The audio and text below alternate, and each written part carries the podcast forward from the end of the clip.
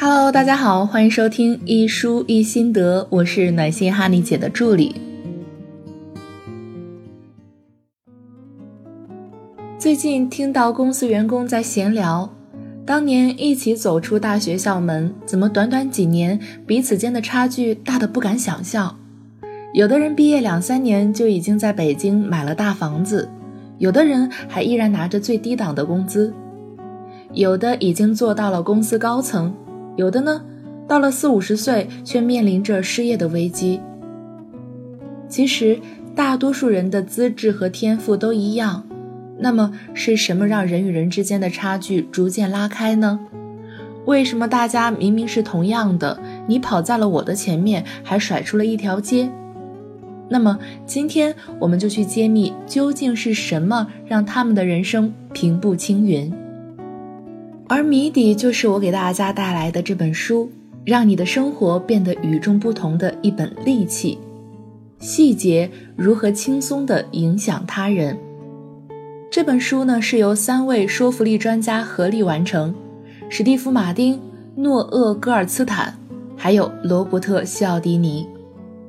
前两位作者书迷们不一定熟悉，但是第三位罗伯特·西奥迪尼大家一定知道。因为他就是那本每个销售经理都要拜读的影响力的作者。细节决定成败，只是听说却从未实践。今天就让我们跟着作者一起去感受一下细节带来的影响。那么下面我们就来讲几个比较实用的套路，让你的生活就像打太极，学会四两拨千斤。如何靠衣服让别人喜欢自己，愿意为自己做事儿？佛靠金装，人靠衣装。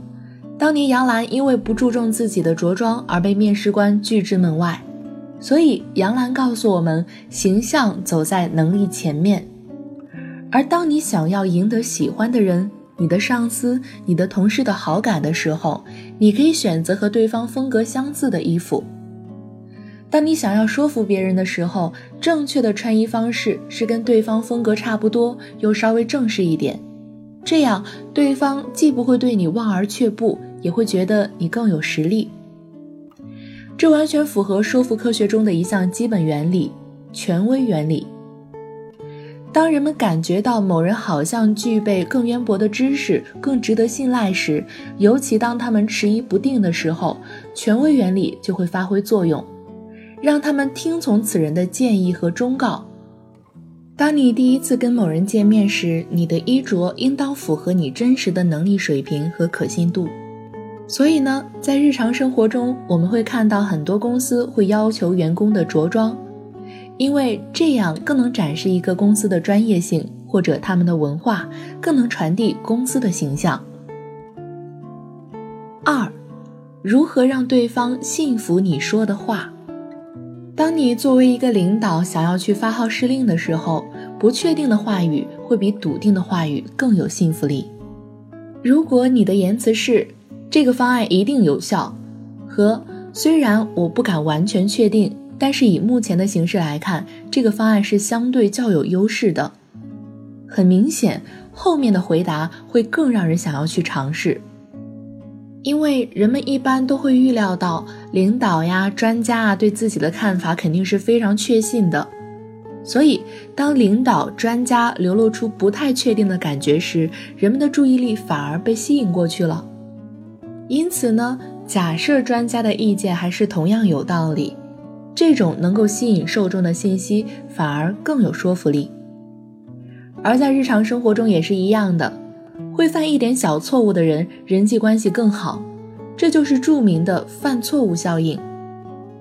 试想，如果你的同事每次业绩都是第一，你对他即使羡慕，也会有点畏惧；但是如果他有一次犯了错，没有成为业绩第一，你反而会觉得他更可接近，不会高高在上。所以，当我们费尽心思让自己战战兢兢地做到最完美的时候，不犯错的时候，想要搞好人际关系的时候，不如更轻松地做自己，因为会犯一点错的人才更接地气，才更能让对方想要和你靠近，成为朋友。三，如何能让自己超常发挥？我们业务能力还可以，但一面试就吃瘪；平时学习还成，但一考试就考砸。尤其是感觉发挥良好的时候，往往结果都不尽如人意。那么，有没有方法切实可行，还能让我们超常发挥呢？细节里讲到一个试验发现，在面试前，如果让面试者写下自己曾经特别成功的经历，这个小小的举动就能让他在之后的面试过程中表现得异常出色。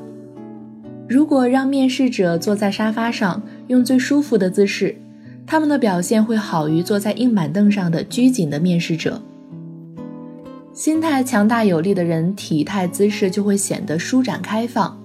而软弱无力的人才会显得局促封闭。更让人感兴趣的是，做出强有力姿势的受试者体内睾丸素的浓度上升，而皮质醇的浓度下降。所以在你没有自信的时候，在你面临重大的面试演讲的时候，可能你会因为紧张压力变得大脑空白。这个时候，你不妨试试这一招，让自己回忆自己的辉煌时刻。或者选择一个你最舒服的姿态，让自己的自信回升。你会发现，就连和面试官也能变得侃侃而谈，就连重大演讲你也能轻松应对，因为你的自信让你更强大。四，如何让自己更容易的完成目标？当我们想让手下的员工在规定时间内完成目标时，不要给出具体的 deadline。最好是给出一个浮动的范围。细节的研究人员为两组人制定了减肥计划，A 组目标是单一数字，比如十斤，而 B 组则是浮动数字，八到十二斤。结果表明，两组人成绩差不多，但 B 组有近百分之八十的人参加了后续课程，而 A 组仅有百分之五十。而对于减肥来讲，持续的努力才是真正有效的。同样，如果你想在生活中给自己制定目标，不如把你的目标设置成一个范围，能够更好的实现。因为浮动范围型目标包含了人们实现目标的两个重要因素：挑战性和可行性。五，如何组织一次高效的会议？如果你想发起一场头脑风暴，不妨找个天花板高的会议室；如果是落实具体实施方案，那就选择天花板低的。